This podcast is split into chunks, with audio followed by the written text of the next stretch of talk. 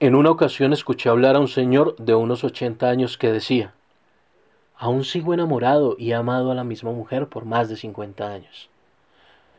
Me imaginé lo bonito que podía ser algo así hasta que dijo, hubiera querido que ella lo supiera.